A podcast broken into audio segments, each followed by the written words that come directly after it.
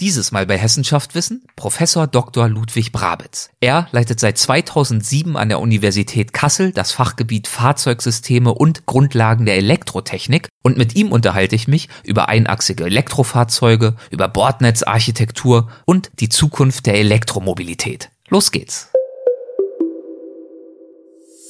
Leidenschaftliche Wissenschaftler erzählen von aufregenden Forschungsprojekten und zukunftsweisenden Erkenntnissen. Jede Folge ein neuer Streifzug durch die Faszination Wissenschaft. Das ist Hessen schafft Wissen, der Podcast mit Erik Lorenz.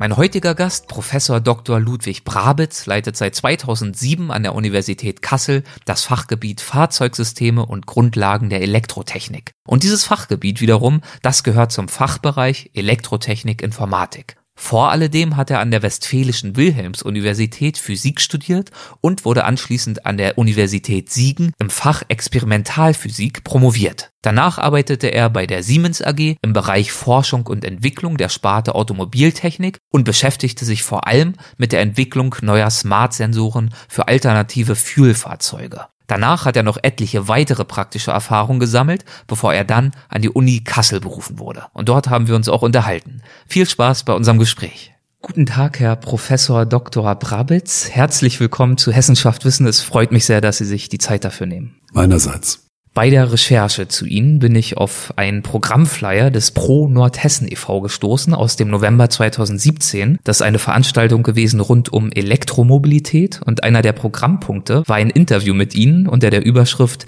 Wie sieht die Mobilität 2040 aus? Ein Ausblick auf aktuelle und langfristige Forschungstrends.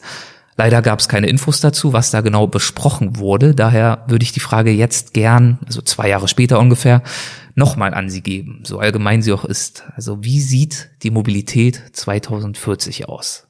Also damals sind wir zur äh, allgemeinen Auffassung gekommen, dass wir diese Glaskugel leider noch nicht haben. Also das Jahr 2040 ist einfach zu weit weg, insbesondere vor den Veränderungen, den raschen Veränderungen, technologisch als auch äh, politisch-ökonomisch. Was man eigentlich schon sagen kann, ist, dass wir sehr viele unterschiedliche Formen haben werden. Wir vermuten, dass es nicht eine einzige Art von Mobilität geben wird, die sich durchsetzt, sondern unterschiedliche. Auch wenn Sie sich vorstellen, wir haben ja global sehr unterschiedliche Anforderungen. Ne, Gesellschaften, Ökonomien sind unterschiedlich weit entwickelt. Wir haben ländliche, wir haben urbane Mobilitätsanforderungen da wird sich wahrscheinlich doch eine optimierte Mischung aus unterschiedlichen Mobilitäten ergeben. Von denen wird sicherlich eine die elektrische Mobilität sein. Was glauben Sie, welche Rolle die elektrische Mobilität spielen wird? Ja, also elektrische Mobilität im Sinne, dass der Antriebsstrang elektrisch sein wird oder dass äh, er zumindest teilweise elektrisch sein wird, das werden wir in einem sehr, sehr hohen Durchdringungsgrad, vielleicht sogar 100 Prozent erleben. Also wenn wir auf 2040 gucken. Ne? Wie weit jetzt der Strom dafür zur Verfügung gestellt wird aus Speichern oder aus Wasserstoff oder auch anderen Möglichkeiten, das bleibt abzuwarten. Was sind da die größten Hindernisse auf dem Weg dahin? Auf dem Weg zur Elektromobilität? Genau. Äh, ja, die bekannten sind natürlich äh, einmal, dass die Speicher hinsichtlich Reichweite, hinsichtlich Gewicht, hinsichtlich Kosten sicherlich ein, ein Bottleneck darstellen. Äh, dann die Akzeptanz im Augenblick äh, tun wir so, als wenn wir im Prinzip einen Verbrenner haben wollten, nur dass er elektrisch ist. Und da werden wir sicherlich mit Änderungen äh, leben müssen. Ne? Äh, die Infrastruktur wird sicherlich ein Thema sein. Aber ich denke, das sind alles relativ allgemein bekannte, bekannte Tatsachen. Ne? Sie forschen an diesen Themen hier natürlich an der Universität Kassel und forschen, soweit ich weiß, oder haben geforscht, das würde mich interessieren, ob Sie da noch dran sind, ja auch an einem Projekt zu einem einachsigen Elektrofahrzeug. Würden Sie von diesem Projekt mal erzählen? Was war da die Problemstellung? Ja, das, das war das E2V, so haben wir es genannt. Und äh, es ging eigentlich darum, dass wir gesagt haben, für die urbane Mobilität da brauchen wir Fahrzeuge für Menschen, die vielleicht nicht mehr so gut zu Fuß sind, ob sie denn alt sind oder vielleicht auch bei, äh, anderweitig beeinträchtigt. Aber solche Fahrzeuge, das müssten eigentlich solche sein, die kaum Platz wegnehmen, extrem wendig sind und nichtsdestotrotz äh, vielleicht auch Spaß machen, damit sich zu bewegen. Ne? Denken Sie an Innenstädte, denken Sie an Parkanlagen, aber auch an große äh, Flughafenkomplexe oder ähnliches. Und da war dir das naheliegendste, dass wir gesagt haben, gut, da müsste man eigentlich ein Fahrzeug nehmen, das nicht auf vier Rädern läuft, sondern das auf zwei Rädern läuft gibt es ja auch ähnliche Konzepte. Das ist nicht wirklich neu. Und was wir dann gemacht haben, ist, äh, wir haben nicht nur das Konzept, dass wir über die äh, Räder das Ganze regeln, also über die Momente der Räder, sondern dass wir die ganze Achse auch bewegen, also beides machen. Und äh, für Regelungstechniker ist das dann schon ein sehr spannendes Gebiet. Und dieses Fahrzeug haben wir dann aufgebaut und äh, jetzt muss ich aber hier an dieser Stelle erwähnen, nicht wir, unser Fachgebiet allein, sondern das war eine Kooperation. Elf Parteien waren das, wenn ich mich recht erinnere, äh, fünf aus der Industrie und sechs aus äh, dem Hochschulumfeld hier an der Universität Kassel. Die haben prima zusammengearbeitet. Das war auch schon mal ein sehr konstruktives Erlebnis, dass so etwas geht. Und innerhalb von drei Jahren haben wir dann ein Fahrzeug aufbauen können, das äh, tatsächlich allen Anforderungen gerecht wurde, einen Prototypen. Und äh, wenn Sie Lust haben, können Sie sich das später nochmal anschauen. Wir können damit immer noch fahren. Das macht einfach auch Spaß. Das ist unglaublich wendig.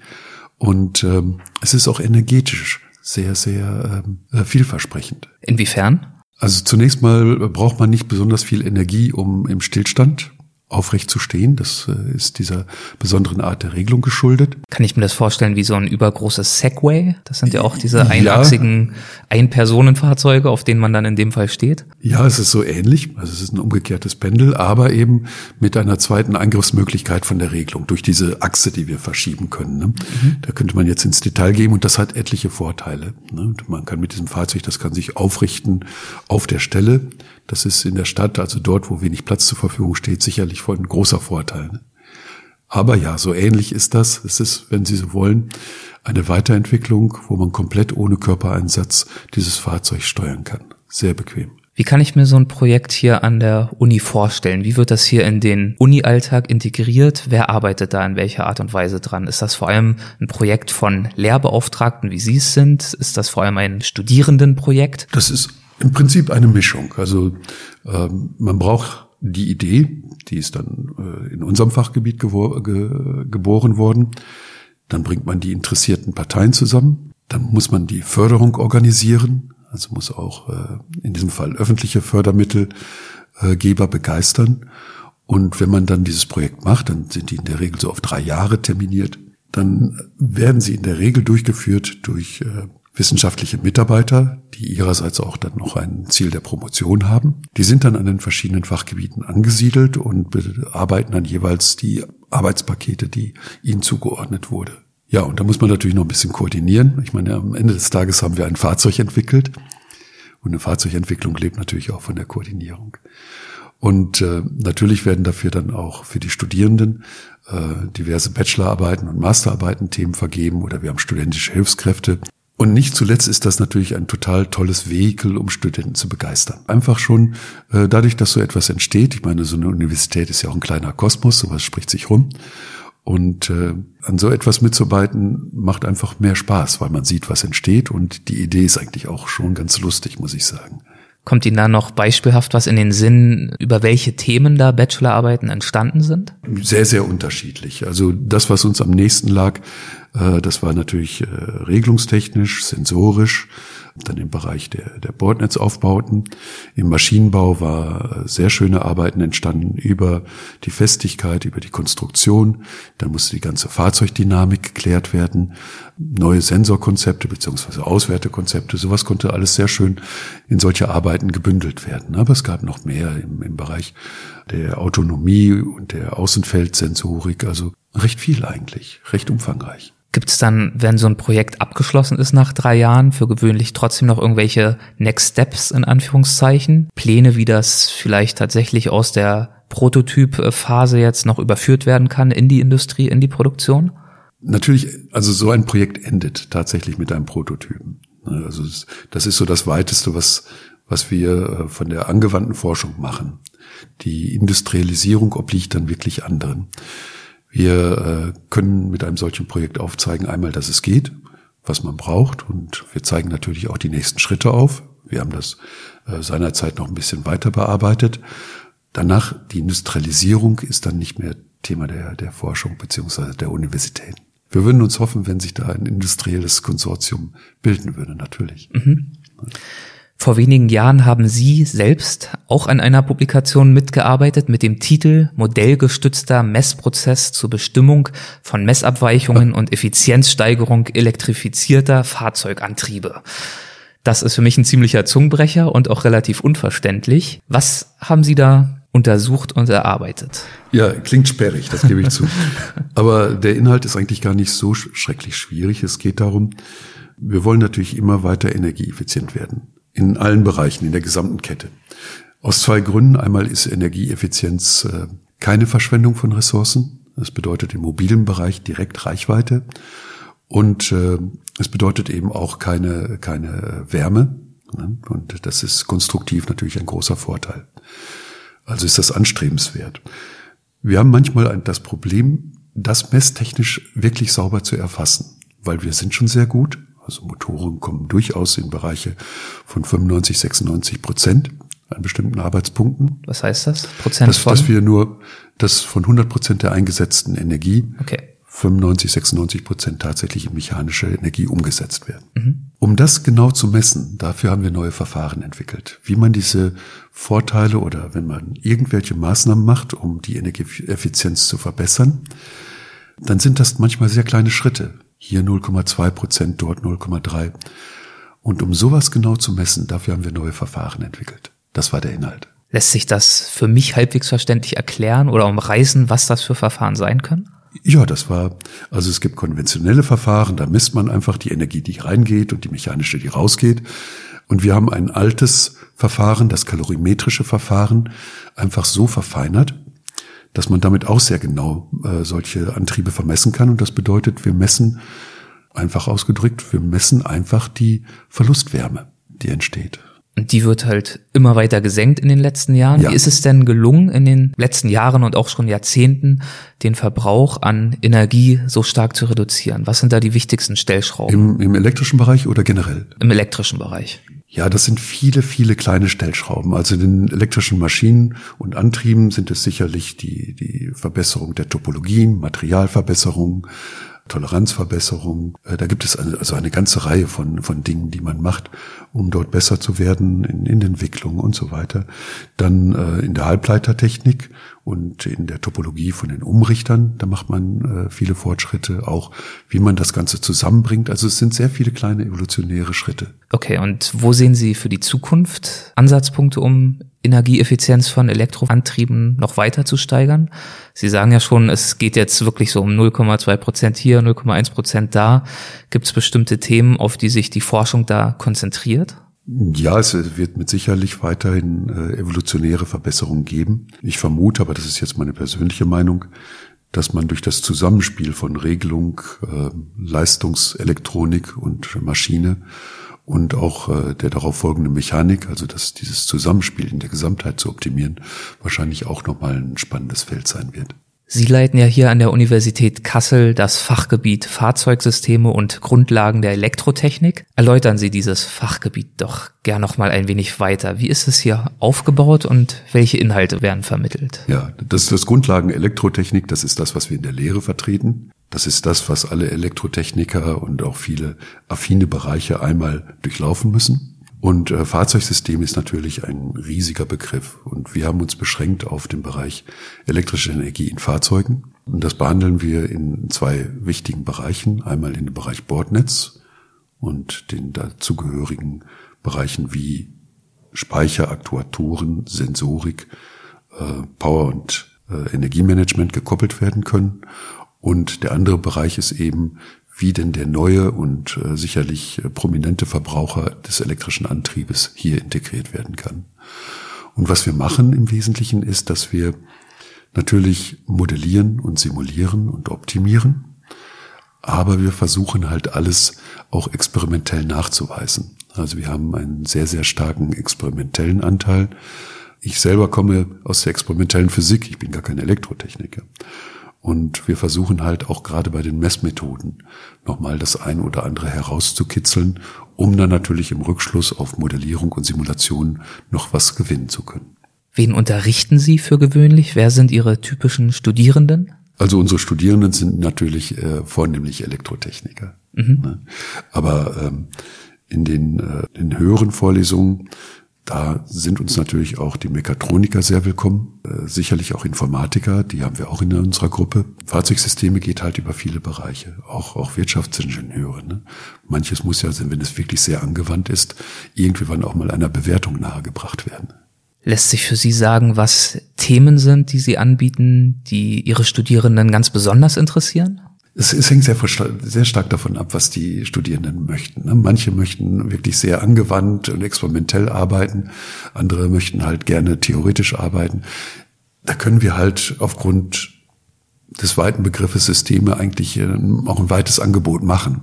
Ich denke, dass Studierende es auch gerne mögen, wenn ihre Arbeit in irgendeiner Art und Weise auch einen gewissen Sinn ergibt, ne? ob es zum Beispiel ökologisch ist, äh, nachhaltig oder ähnliches.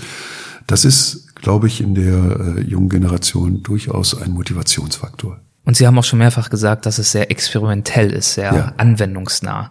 Können Sie dafür vielleicht ein paar Beispiele geben? Was wird hier ermöglicht an der Uni? Welche Infrastruktur gibt es für zum einen Experimente, aber zum anderen vielleicht auch für Kooperationen mit der Industrie? Experimentell bedeutet, dass wir für alles, was wir untersuchen, mehr oder weniger aufwendige Prüfstände haben. Und das bedeutet zum Beispiel, wir haben einen Prüfstand, da ist eine gesamte Fahrzeugelektrik dargestellt. Und die können wir auch komplett äh, mit Testprogrammen überziehen und komplett ausmessen. Also sozusagen ein Hardware-in-the-Loop-System für das gesamte Fahrzeugelektrik. Äh, dann haben wir recht aufwendige Prüfstände für äh, die elektrischen Antriebe. Wie gesagt, unser Fokus ist auf neue Messmethoden und Prinzipien. Das ist auch ein recht großer Anteil. Und dann gibt es sehr viele spezifische Prüfstände. Es gibt irgendwie eine Fragestellung, auch zum Beispiel im thermischen Bereich. Und dann sehen wir zu, wie kann man denn so etwas messen und versuchen natürlich immer Messmethoden auch zu entwickeln, die sich von den gängigen vielleicht nochmal abheben. Da entwickeln wir einen gewissen Ehrgeiz. Was ist Ihnen persönlich wichtig dabei, was Ihren Studierenden vermittelt wird und wie es ihnen vermittelt wird? Also grundsätzlich ist mir jetzt natürlich auch von Grundlagen der Elektrotechnik, ich denke, dass es absolut wichtig ist, dass man die Grundlagen einmal richtig verstanden hat. Da bin ich leider sehr konservativ, muss ich sagen, äh, weil ich einfach auch lerne, äh, dass gerade Leute, die mit den Grundlagen gut umgehen können, dass sie sich später auch sehr viel leichter tun. Dann finde ich es schon wichtig, dass ähm, man, wenn man gerne theoretisch arbeitet, dennoch auch ein Gefühl dafür hat, was das in der Praxis bedeutet. Also diese Beziehung zwischen Praxisanwendung und Theorie halte ich schon für sehr interessant. Insbesondere für solche Ingenieure, die später im industriellen Umfeld arbeiten. Das gilt weniger stark für solche, die im akademischen Umfeld bleiben wollen. Ja, und was ich auch wichtig finde, ist, dass man äh, eine gewisse Freude vermittelt. Mhm. Ich meine, das Studium soll ja auch, ich meine, das ist Arbeit, aber es soll ja auch Spaß machen. Und die Leute, die das machen, die haben sich dafür ja nicht nur entschieden, weil sie Geld, später Geld verdienen wollen, vielleicht einige schon, aber eben auch, weil sie dafür eine gewisse Affinität haben. Ne? Und äh, zumindest im Studium sollte man diesen Spaß auch entwickeln dürfen und können. Ne? Das sollte schon der Fall sein. Inwiefern glauben Sie oder wissen Sie, dass Sie mit Ihrem Fachbereich einen Teil beitragen können zu der allgemeinen gesellschaftlichen Anstrengung im Umgang mit dem Klimawandel? Ein bisschen sind Sie darauf vorhin schon eingegangen. Ja, gut. Also wir sind ja nur Fachgebiet, nicht Fachbereich. Mhm. Ja, ich möchte da auch nicht zu hoch greifen. Ne? Wir versuchen natürlich, weil Energieeffizienz auf unserer Agenda steht, sind wir damit natürlich auf dem Thema der Nachhaltigkeit und der Vermeidung von, von CO2 und ähnlichem direkt verpflichtet. Ja, das treiben wir voran. Aber daraus würde ich jetzt keine ökologische Mission ableiten wollen. Wir haben das Glück, dass wir auf einem Gebiet arbeiten, das in dieser Richtung vielleicht Vorteile mal generieren wird. Vorteile generiert, aber wahrscheinlich auch Grenzen hat, weil Energie ja immer noch produziert werden muss auch. Ja, wir müssen, äh, ich meine, bei, auch bei der Elektromobilität, wir, wir müssen darüber nachdenken, dass die Gesamtenergiebilanz ja auch nur in bestimmten Anwendungsfällen positiv ist. Das muss man schon sehr detailliert diskutieren, so etwas. Da sind äh, viele Aussagen einfach äh, zu kurz gefasst. Und auch wenn ich bestimmte Bereiche der Elektromobilität, insbesondere im urbanen Bereich, äh, für sehr gut halte, muss man auch immer konstatieren, dass es Grenzen gibt. Wo liegen diese Grenzen? Zurzeit natürlich daran, dass äh, Elektromobilität für große Reichweiten schwere Batterien bedingt. Und da ist in Summe äh, die Ökobilanz durchaus hinterfragenswert. Ne? Im urbanen Bereich mit kleinen Reichweiten, leichten Fahrzeugen äh, ist das sicherlich heute schon gut. Von daher möchte ich sagen, ja, wir arbeiten in einem Gebiet, wo äh, wir denken, dass wir der Nachhaltigkeit auch helfen können. Aber man muss das immer wirklich im Detail und für den jeweiligen Anwendungsfall sich anschauen. Beschäftigen Sie sich auch darüber hinaus mit Energieprojekten, mit erneuerbaren Energien? Gibt es da Projekte, die Sie besonders interessant finden? Nein, also das machen wir nicht. Mhm. Äh, nicht, weil ich die nicht interessant finde, im Gegenteil, sehr interessant. Aber man muss sich natürlich auch ein bisschen beschränken. Also wenn ja. wir zu sehr in die Breite gehen, dann haben wir keine Tiefe. Also so Smart Home Lösungen und äh, derlei Themen gehören Doch. jetzt eher nicht dazu. Das machen wir zufällig. okay. Das, das liegt aber mehr daran, dass wir äh, von der experimentellen Prüfstandstechnik genau das gemacht haben, was für eine solche Anwendung, die Untersuchung einer solchen Anwendung bestens geeignet war. Da haben wir mit einem Industriepartner eine solche Untersuchung gemacht. Also Smart Home, das beschreibt ja, ja die Vernetzung von Haushaltsgeräten im Normalfall, die mhm. sich dann intelligent steuern und nutzen lassen. Richtig. Was denken Sie über diese Lösung? Ja, wie gesagt, jetzt bin ich außerhalb meiner, meiner Komfortzone. Wir haben da ein Projekt so gemacht und haben da auch äh, Ergebnisse. Das ist sicherlich intelligent und der Aufwand ist, äh, der technische Aufwand ist ja auch überschaubar. Die Potenziale sind aber auch überschaubar. Aber natürlich sollte man machen, auf jeden Fall. Dann kehren wir nochmal zurück zu Ihrer Komfortzone. Ja. Sie haben vorhin das Thema Bordnetzarchitektur angesprochen als einen der Schwerpunkte hier. Was genau zählt denn alles zum Bordnetz eines Fahrzeugs? Da, da streiten sich die Geister. Die einen meinen, das sei nur der einfache Leitungssatz und das geht hin bis zu dem Leitungssatz inklusive aller Speicherelemente, aller Wandlerelemente äh, und aller Lasten. Und so betrachten wir das auch. Und was daran recht spannend ist, ist, äh, wir haben in letzter Zeit einmal einen Zuwachs an elektrischen Verbrauchern und vor allen Dingen auch an sicherheitskritischen Systemen, elektrischen Systemen, bis hin zur elektrischen Lenkung und ähnlichem. Dann haben wir mehrere Spannungslevel, das hatten wir früher nicht. Früher einfach nur 12 Volt, jetzt haben wir 12 Volt, 48 Volt. Wir haben Hochvoltsysteme. Und das macht aus einem einfachen Bordnetz auf einmal ein sehr komplexes Teil. Dann haben wir die Anforderung, dass ähm, die Sicherheitsstandards nochmal massiv gesteigert werden, einfach durch die teilautonomen und autonomen Fahrfunktionen. Und da muss man sich natürlich Dinge überlegen und Aufgabenstellungen bewältigen, die wir bisher so noch nicht hatten. Ne? Also darüber nachzudenken, dass solche äh, Bordnetze eine gewisse Zuverlässigkeit erreichen, dass man Backup-Lösungen hat, Redundanzen. Spannend, sehr spannend. Ich kann mir vorstellen, dass das zum Teil dann auch schon fließend in die Informatik übergeht und wirklich, weil die ganzen Systeme sind ja mittlerweile komplett computergesteuert. Inwiefern müssen Sie sich damit auseinandersetzen? Es gibt eigentlich in der Elektrotechnik nichts mehr, was nicht mit der Informatik äh, zumindest partiell zu tun hat. Die Informatik greift immer einmal, wenn wir irgendwie welche Werkzeuge entwickeln wollen, bis hin zu ähm, äh, Lösungen, die jetzt einfach nur auf irgendwelchen kleinen Mikrocontrollern zu entwickeln sind.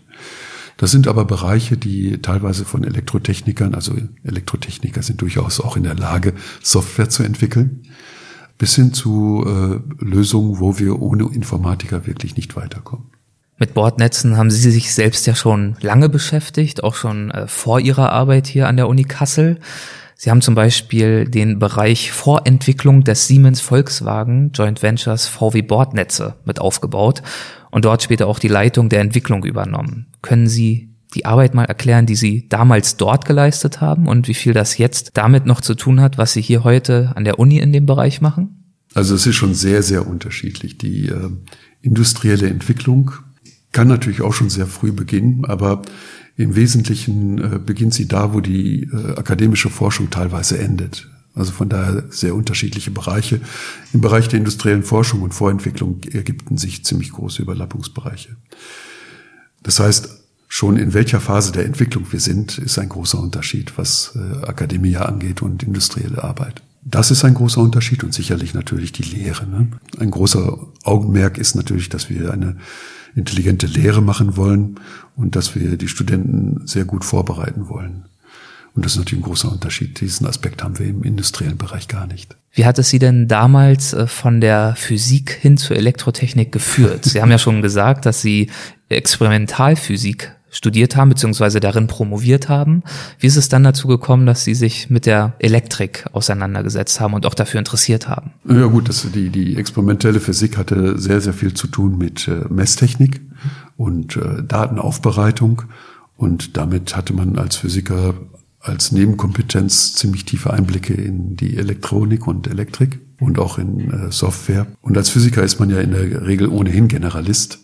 Und äh, das machte einen geeignet auch für entsprechende Aufgaben in der Industrie. Dann würde ich jetzt an dieser Stelle gern zu einer Kategorie, zu einer Rubrik kommen, die wir in jeder Folge haben. Und das sind die sogenannten Halbsätze. Das heißt, ich würde einen Halbsatz vorgeben und wir schauen, ob Ihnen dazu was einfällt, was Ihnen dazu in den Sinn kommt. Kann ganz knapp sein, kann auch gern ausführlicher sein, ganz so wie Sie mögen. An der Elektrotechnik insgesamt begeistert mich die unglaublich universelle Einsatzmöglichkeit der Anwendung.